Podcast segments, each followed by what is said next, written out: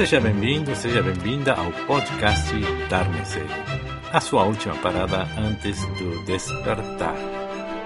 Olá, eu sou Paulito e hoje vocês vão conhecer a professora Vanessa.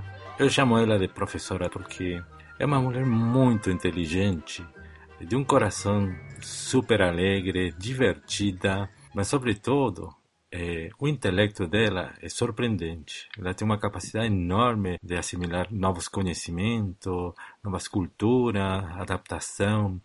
Causas e condições dela para entrar no budismo e como ela foi absorvendo é também digno de ser compartilhado.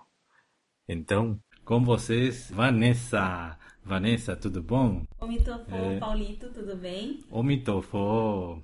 O que significa Omitofo? Omitofo é, significa, é o nome de um Buda, né? Omitofo é, um, é uma palavra em chinês, na verdade. Significa Buda Amitabha em chinês e é como a gente se cumprimenta na comunidade budista chinesa, né? Saudando o Buda interior do, da outra pessoa. Que legal! Então, Omitofo. E vamos continuar com a história da Vanessa, que é o que interessa nesse podcast. Saber quem é a Vanessa. Bom, a Vanessa é uma mulher de 32 anos. Jovem. Muito jovem. E é uma mulher que trabalha com o que ela gosta muito de fazer. Trabalho com textos, Legal. trabalho com revisão, com processo editorial.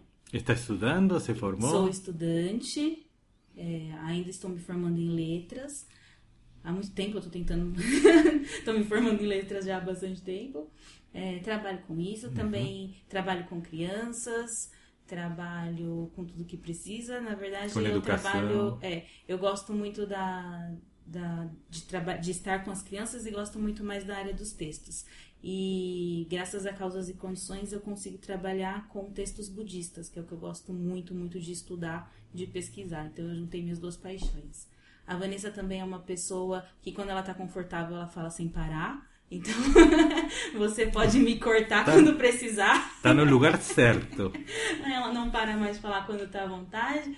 Uh, também é uma pessoa que gosta de natureza, gosta de, de positividade, evita conflitos, eu evito conflitos. Que legal. Bom, esse é podcast, Vanessa, você já sabe, a gente está tentando repassar para o povo que não entende nada do, do budismo, né? Através da experiência de muita gente que estou conhecendo, nesse caso você, né? Queremos entender esse esse esse passo entre o antes e o depois, né? Quem foi a Vanessa antes do budismo e como é essa transição ou se essa transição já é, passou, como é, como é que a Vanessa enxerga a vida através dos olhares do budismo, não é? Então conte pra gente como era a Vanessa antes do budismo.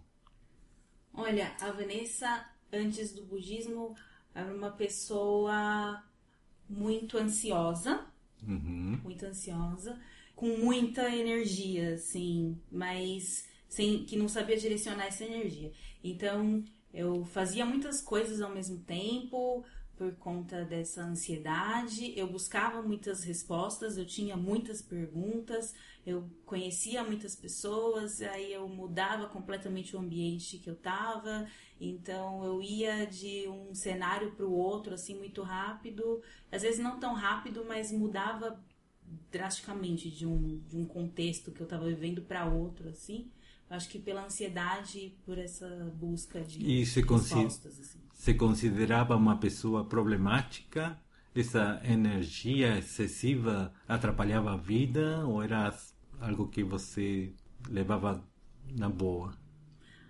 A energia em si não era o problema. Eu acho que o que me, o que me incomodava é que eu não conseguia encontrar um lugar em que eu coubesse, assim, que eu coubesse com, a, com o que eu, é, o que eu uhum. sentia de mim, né? Com essa energia que eu achava que eu tinha, com tudo isso que eu tinha em mim. O que me incomodava era a ansiedade. Então, por causa da ansiedade, eu desistia muito das coisas. E também por conta de muitas dúvidas desde de sempre, né? Desde. E como foi criança, esse então... o contexto antes do budismo? Olha, a minha vida posso resumir como uma vida alegre. Então, assim, a minha infância foi alegre, eu tive é, tudo que eu precisava, não me faltou nada, é, material, não me faltou apoio, não me faltou família, mas eu tinha eu tinha as minhas próprias dúvidas, as minhas, os meus próprios anseios, os meus medos, que eu não lembro assim exatamente quando começou, eu não consegui expressar, né? Então eu sempre fui, sempre guardei muito para mim. Então a minha família, a minha primeira lembrança religiosa é o contato com o espiritismo kardecista. E como a minha família chegou nessa religião buscando um conforto espiritual porque tinha um parente é, doente na família, uhum. então é, toda, toda a atenção se voltava para essa questão, né? De ajudar claro. essa, essa pessoa. E eu era muito criança. Eu, eu acompanhei todas as, acompanhava muito a minha família até o centro espírita, eu participava junto dos estudos, a gente fazia o evangelho no lar, tudo isso trazia conforto e trazia união para minha família, era um momento de união. Uhum. Só que uhum. esses ensinamentos que eu fui pescando enquanto criança, eles não foram bem direcionados. Então tudo uhum. isso gerou muita muita ansiedade em mim. Então, por exemplo, com 4, 5 anos, 6 anos, eu não conseguia dormir porque eu ficava pensando no conceito da reencarnação, né?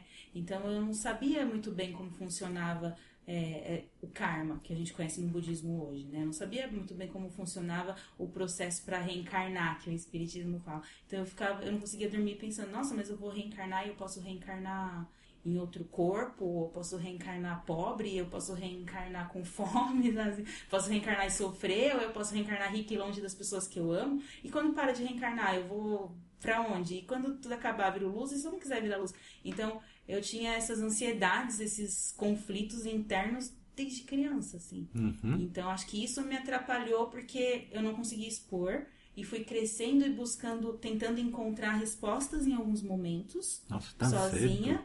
É, em alguns momentos eu tentava buscar a resposta sozinha, em alguns momentos eu tentava suprimir isso e não pensar nesses assuntos. Então, esses dois extremos é, mexiam muito com as minhas decisões na vida, assim antes do budismo. Depois do budismo, eu consegui acalmar tudo isso, eu consegui encontrar muitas respostas e toda aquela energia que eu tinha, eu estou conseguindo agora, né? Estou aprendendo a lidar, a direcionar para coisas que eu posso transformar. Eu e quanto tempo você já tem com budismo?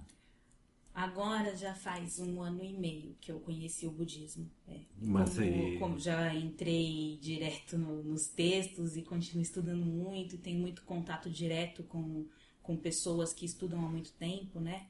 Então eu trabalho com um professor de Dharma, que, que enfim, já estuda há mais de 20 anos. Tenho contato com, com a Sangha, né, com a comunidade monástica, participo de palestras, estudo muito, consigo tirar minhas dúvidas. Então, me ajuda muito esse estudo. Então, desse, dos seis anos de idade até os vinte e tantos, você passou uma vida confundida, digamos, é, energética, tentando achar a resposta embaixo de cada pedra. Como foi essa, esses, esses anos dos 20 até o budismo, então?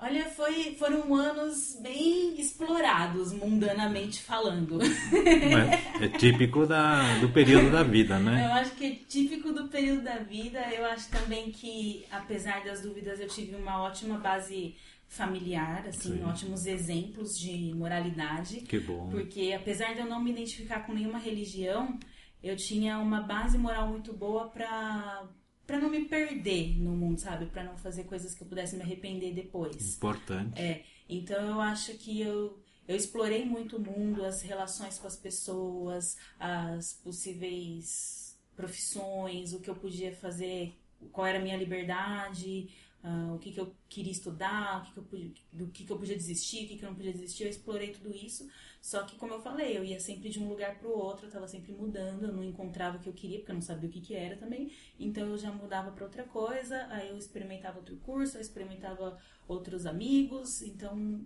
foi assim, né? uhum. né? Eu aproveitei, conheci muita gente, mas também desperdicei muitas oportunidades. Mas tudo bem, você era jovem, ainda é jovem, né? Isso é muito normal. Por que sentir-se assim, não tão feliz, realizada? Quando uma pessoa de 25 anos passa por tudo isso, é normal, não é?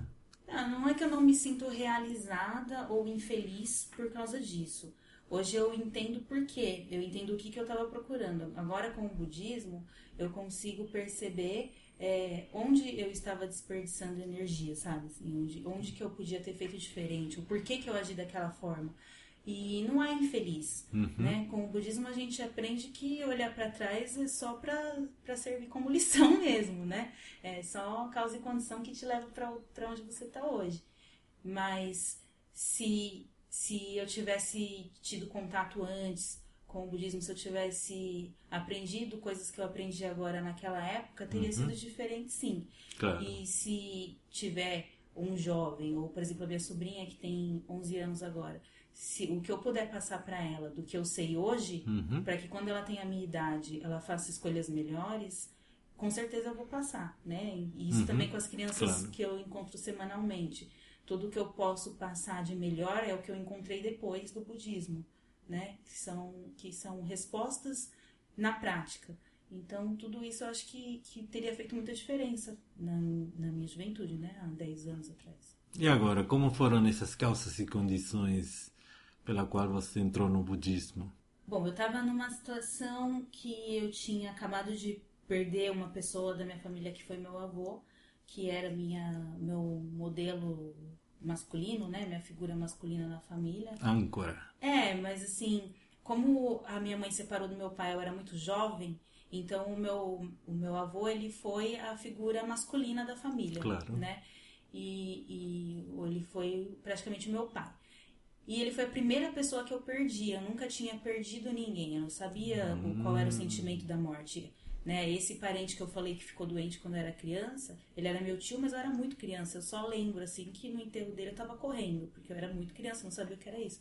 Então meu avô foi a primeira pessoa que eu perdi. Foi então eu tive o meu primeiro encontro com a morte. Eu estava desempregada e, e eu tá, eu tinha é, trancado a faculdade. Uhum. E eu tinha saído também de um relacionamento complicado, assim, que durou muito tempo, entre idas e vindas. Então foi tudo de uma vez. E aí eu já tinha dado o suporte que a minha avó precisava, né? Já fazia uns meses que meu avô tinha morrido, eu tinha dado o suporte que ela precisava. Aí eu já podia é, ficar tranquila para ter o meu. Como é a palavra? Uma pausa quando você precisa passar pelo, pelo sentimento da perda, esqueci ah, a palavra. Sim, sim. Então, é, meu avô morreu, eu tive que dar o suporte que minha família precisava, fiz minha parte, passaram alguns meses, estava todo mundo já mais melhor, então você agora é meu momento, de, de, é minha vez de, de fazer o que eu preciso de ficar, de parar e sentir o que eu tenho para sentir. E eu não conseguia mais é, eu precisava, não conseguia mais disfarçar e não conseguia, é, não conseguia mais ser estrutura. Eu estava sem estrutura. Eu tinha perdido o avô, o emprego, o namoro, enfim. Eu estava sem estrutura, foi preciso de um tempo. Aí entrei no Google e procurei um retiro. Uhum e apareceu essa oportunidade para fazer um retiro de 30 dias, que é uma vivência monástica e que ia ficar totalmente sem contato externo, sem telefone, sem internet, sem nada. Que legal. E aí eu falei, opa, é agora, né? Uma oportunidade sensacional. Aí busquei mais informações e fiz esse retiro de 30 dias. Foi onde eu tive contato com o budismo, que até então eu não conhecia nada. Mas provavelmente o Google apresentou para você um monte de alternativas de diferentes religiões, crenças e formato de retiro. Por que aquele é de 30 dias?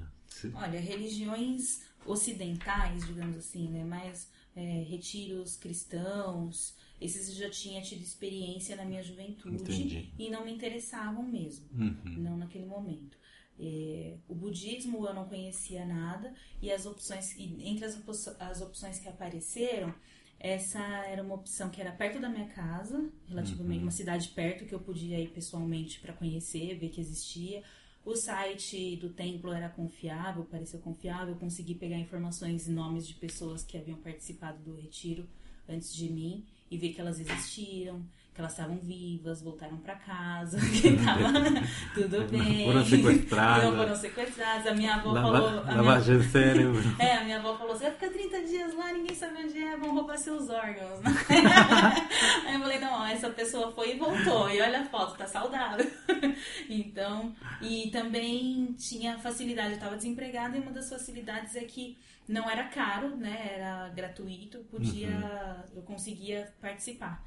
Então passei pelo, pela entrevista, né, para eles conhecerem, me conhecerem, aí fui aprovada. Então esses foram os critérios para eu fazer esse retiro, não outro. Que interessante. E aí você mergulhou direto, porque 30 dias é muito tempo, né, para conhecer o budismo. Você não desistiu e continuou e terminou esse retiro mesmo, né? Eu fiz até o final. Quando eu fui fazer a entrevista, eu fiquei com medo. Eu saí da entrevista com medo, um pouquinho de medo de não conseguir fazer até o final o retiro. Porque eu tava numa rotina de desemprego e eu fumava e eu tinha trocado o dia pela noite, né? Quando você tá desempregado, você não tem é, atividade, não tem responsabilidade, é muito comum, muito normal você acabar trocando o dia pela noite. Então, na entrevista eu soube que eu ia ter que acordar cedo e que eu, claro, não disciplina. fumar, disciplina. Então, que me falasse, você consegue acordar cedo? Consigo. Tem problema com... É, consegue ficar sem internet? Uma pessoa desempregada? só, só tá sempre na internet? Eu vou, vou, consigo, consigo. Então, eu fiquei com medo de não conseguir. Mas assim que eu comecei, nos, no primeiro dia, eu já vi que que eu ia dar conta, assim, que a rotina realmente era diferente. Fiquei muito feliz no primeiro dia. Parabéns. Eu vi que tinha chacoalhado parabéns. a minha estrutura. Eu falei, nossa, é isso que eu precisava. Aí, nossa, tremendo desafio. Você abraçou ali sem pensar muito. Parabéns. É, com essa calças e condições por volta. Um desafio que é uma mudança radical na rotina, disciplina. Você era disciplinada? Agora é, né? Eu te conheço já mais de um ano, eu considero você disciplinada. Você era disciplinada antes? Não. Não. Mas isso é por causa de que você está querendo abraçar e dar sentido a essa proposta budista na prática do budismo ou porque você achou que isso aqui é o correto? Os dois, né? O, uhum. é, a minha vida antes, ela era assim, eu tinha, eu tenho ainda né? Facilidade para aprender e desenvolver algumas coisas e algumas habilidades e para outras coisas não. Só que como assim, academicamente falando, eu ia bem, né? Eu sempre uhum. não, tinha muito, não precisava estudar tanto para entender uma, uma matéria, esse tipo de coisa. Então, é, isso me deixou muito confortável para fazer o que era fácil, que era o que me reconhece, que onde eu tinha reconhecimento, e deixar de lado o que era difícil, desistindo do que era difícil. E também me deixou muito confortável para procrastinar. Uhum. Né? Então, eu não tenho dificuldade para desenvolver um trabalho, para desenvolver uma apresentação profissional que fosse, ou para pensar numa conversa que eu preciso ter. Então, eu não tenho muita dificuldade com isso, então deixo para a última hora. E aí, só que conforme isso vai acumulando, vai passando tempo, você vai vendo que vai prejudicando alguns, principalmente as coisas que eu deixava de fazer. Então, algumas coisas eram mais difíceis e eu desistindo. Quando, então, essa era a indisciplina que eu tinha. Quando chegava uma coisa que era mais difícil, eu ia parando. Hum. E, e, quando eu precisava me organizar para fazer, eu não conseguia, porque eu não tinha tido essa prática antes, né? Não, não cresci com essa prática de me organizar e ter disciplina. Então, quando eu conheci o budismo, uma, a, a primeira coisa que você encontra é a disciplina, né? Então, você percebe o valor da disciplina como ela funciona, organiza e acalma sua mente a partir do momento que você tem o momento certo para fazer as coisas. Mas é, bu é, do budismo ou porque ela da, da, Não, da isso, cultura? Isso eu pratiquei no budismo. Uhum. Isso eu conheci no budismo. Claro que tem influência, tem são duas as influências, né? A disciplina ela é um ensinamento do Buda, né? Uhum. Praticar moralidade, ter disciplina, a, a disciplina no, na sua prática, ela uhum. é um uhum. ensinamento. E, mas o budismo que eu conheci é o budismo chinês. Uhum. E eles também Claro. são muito disciplinados falou tudo. culturalmente falando. Falou Independente de ser um chinês budista ou não, eles têm muita disciplina também. Então, juntou tudo, né? Imagina o choque. Por isso que eu parei de fumar, porque não dava tempo nem de lembrar que cigarro existia. Eu não lembrava Caramba. que o cigarro existia. No segundo dia, terceiro dia, eu acho que eu só fui lembrar do cigarro quando alguém comentou no quarto, uma das meninas comentou no quarto. Ah. Que bacana, isso. hein? Eu falei, nossa, é verdade, eu Phụ. e não lembrava. Ó, aí vai uma dica, pessoal. Se quiser parar de fumar, é retiro de 30. É, vai nessa. Nossa, funciona muito. E é o cigarro. O cigarro era o meu vício, né? Cada uma das meninas no quarto tinha os seus próprios vícios, Ah. suas dependências. É sério, gente. Faz um retiro desse, porque olha, a, você nem, a abstinência passa que você nem vê. Tinha gente, teve uma menina que tomava remédio e para depressão ela entrou também e ela já estava querendo parar. Não foi também assim milagre. Ela já estava querendo parar, já estava se preparando. Assim como eu queria parar de fumar, estava me preparando. Mas aquela rotina, aquela disciplina que mexe mesmo com a nossa mente e, e com a nossa estrutura, com a nossa rotina, Hábitos. com nossos hábitos, aquilo fez a gente focar em outra coisa e perceber Bacana, que não né? precisava. Ela parou de tomar remédio, eu parei de fumar e outros vícios foram largados também, mas eu não posso contar. O contexto ajudou enormemente. É, O contexto, o ensinamento, a oportunidade de praticar, então... que bom. E en- ensinamento. Falando de ensinamento, fala pra gente de todos esses vastos conhecimentos do budismo ao longo de 2500 anos, gente. Qual que diga para a gente qual foi o conceito, ensinamento, conhecimento que que fez em você se mexer, continuar, acreditar. E pelo que estou vendo, mudou bastante, né? É, teve. É, mudou. Nossa, eu. Quando eu vou. Quando eu vou pra casa da minha avó, que hoje eu não moro mais com eles, mas quando eu vou pra casa da minha avó e, e encontro a minha irmã, minha sobrinha, eles sempre falam que eu sou outra pessoa. Sério? Eu não percebo toda essa mudança. Eu Claro. percebo uma coisa ou outra, uma situação ou outra, mas eles falam que eu sou outra pessoa. Quando conversa com uma terceira pessoa, eles falam, nossa, ela é outra pessoa agora. tá Mas, é, budismo, não sei o quê. mas isso aí é de forma assustadora ou de forma De uma forma bacana? positiva, porque eu percebo que eles me recebem muito bem. Ah, olha Eles gostam bastante de, de, de me receber. Eu gosto muito de ir pra lá também. É, Fala pra gente- ensinamento, né? Que falando. Elogio que você tem recebido, qual um exemplo? Olha, as- é, da minha família, você disse? Um amigo, provavelmente todos que perceberam essa mudança, por exemplo, ai, Vanessa, você cada que senta numa cadeira sempre está é, é, retinha, direitinha, deve ter esse tipo de elogio, observações como mudança, não é? É, na verdade, sim. Imagino é que é porque isso. eu, é porque assim, como eu me mudei, eu mudei de cidade, a maioria da- das pessoas com quem eu convivo agora são pessoas que eu conheci depois do budismo. Ah, entendi. né? E, e aí eu percebo que os elogios são diferentes dos elogios de antes. Então, Hum. as, as coisas que as pessoas Que ponto. valorizavam em mim antes do budismo são diferentes, Uhum. né? Então, a coisa, é, características físicas ou intelectuais eram mais valorizadas antes, eram os, com- os elogios que eu recebia mais. Entendi. Hoje eu recebo mais elogio ou as pessoas percebo que elas vêm falar comigo mais para em outros aspectos, sabe? Ah, de, de compreensão. Eu acho que hoje eu, eu acho não, pelo que o feedback que eu recebo, eu acho que eu compreendo mais, julgo menos, é, silencio mais. Que e essas bacana. coisas são os feedbacks que eu recebo positivos mais, di- diferente de antes. Assim. Você dá oportunidades aos outros de falarem mais do que você. Você falou que você fala muito, agora fala menos.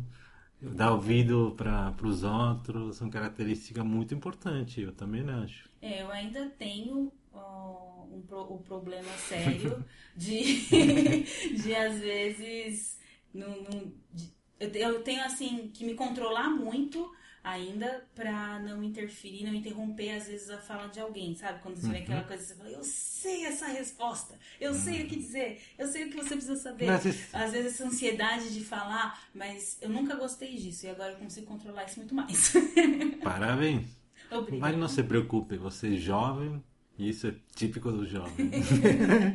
Mas voltando no assunto, a minha pergunta Do de, ensinamento, do né? ensina, qual dos ensinamentos você mais gostou? Tá. Foi o ensinamento vindo de uma mestra durante o retiro que eu fiz. Quando na aula ela estava falando sobre. A gente. Uh, surgiram perguntas sobre fé, acreditar cegamente ou não acreditar. E ela falou que. E ela passou pra gente uma fala do Buda que era mais ou menos é, assim: é, eu pratiquei o caminho, né? Eu atingi o despertar, eu me tornei o Buda e agora estou compartilhando o meu caminho com vocês. Eu não quero que vocês é, acreditem no que eu estou falando, simplesmente acredite cegamente no que eu estou falando. Quero que você vá e pratique também. Pega para você o que parece, né, o que te serve, pratica e descobre a sua própria verdade. Uhum. Né? Não acredite que eu estou dizendo a verdade, uhum. porque simplesmente acreditar, acreditar cegamente, te deixa numa situação confortável, né? Mas você uhum. tem uma dúvida saudável, ela te leva a buscar mais. Né? Hum. Você busca uma resposta, você pratica para comprovar, isso te traz benefícios. Então, esse, essa, essa fala do Buda, vem e pratica, não acredita cegamente, foi o que me chamou mais atenção de tudo. Foi onde eu tive uhum. certeza, uhum. mas também teve vários encontros, assim, quando eu, soube da história do Buda, assim, ah, ele muito, já era muito mais velho quando ele teve encontro com a morte, quando ele, né, entendeu a morte. E um dos motivos para fazer o retiro foi a perda do meu avô. Então, eu falei, nossa, eu entendi, sabe? É, como ele encontrou um, cote, um cortejo fúnebre e aí ele percebeu a dor da morte. E aí, quando a mestra tentou explicar para as pessoas que estavam no grupo, né, na sala, não é que ele não soubesse que a morte existe, ele já sabia que a morte existe, mas ele não tinha vivenciado. E aí eu consegui entender, então eu tive vários encontros assim durante o, o, o retiro, sabe?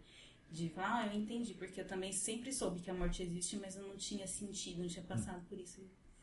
Posso, posso resumir? Pode tudo, por favor.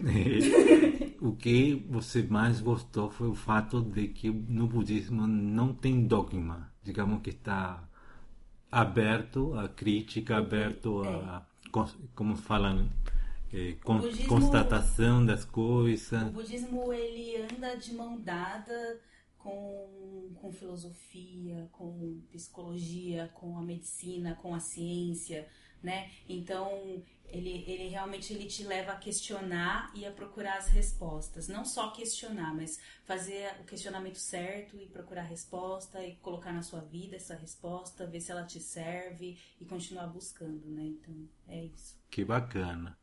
Vanessa, vamos encerrando essa, esse episódio. Eu queria... Eu Fiquei feliz de te entrevistar e também gostaria de te convidar para um bate-papo, um debate com outros amigos, né, sobre esse assunto do dogma. Realmente eu acho que é muito rico para tocar. Então você está convidada é, para um próximo episódio e muito obrigado pela sua visita aqui nos nossos estúdios. E alguma dica, alguma, algum, a gente gostaria que você desse alguma é, sugestão, comentário de, de todo aquele aquele que esteja numa situação similar, né? aquele momento que você as causas e condições você tinha antes de entrar no budismo, né? Pessoal de várias cidades, vários tipos de faixas etárias estão na mesma situação, né? querendo entender um pouco mais, ter mais resposta, resposta menos divina, mais menos romântica de repente ou uma, sei lá. Você tem alguma coisa para compartilhar? Pode levar mais. Pode levar uns dois minutos isso? Claro, claro, fica à vontade. é porque eu lembrei de uma história que a gente sempre escuta das mestras. De, de quanto é raro a gente, um ser humano, ter contato com o budismo, com uhum. o Dharma, né, que é o ensinamento. O quanto é raro. Então ela fala, por exemplo, é, uma tartaruga que vive no oceano, ela está sempre ali embaixo da água por anos e uhum. anos e ela só sabe, só sobe para a superfície uma vez a cada uhum. Muito é, tempo. Conhece essa história? Uhum. E nesse oceano imenso tem um pedaço de madeira boiando e esse pedaço de madeira tem um buraco e justo na, nesse momento que a tartaruga sobe para a superfície, ela fica presa nesse buraco desse toquinho de madeira no meio do oceano. Qual é a chance, né? E, e isso é a, a, a chance que a gente tem, a rara chance que a gente tem de ser de renascer humano e de encontrar o Dharma. Então, se você está ouvindo esse podcast, você teve vínculos, causas e condições favoráveis para você encontrar o Dharma. Então, darme-se. É, vai bonito. atrás de, de, de boas referências, vai atrás de boas literaturas, procure é, conversar com pessoas que estão estudando o budismo, procure monges, procure mestres e dar-me-se. Vanessa, muito obrigado pela visita, muito obrigado a todo mundo pela audiência. A música é de Torpil Moore e Alex Benice. Até a próxima.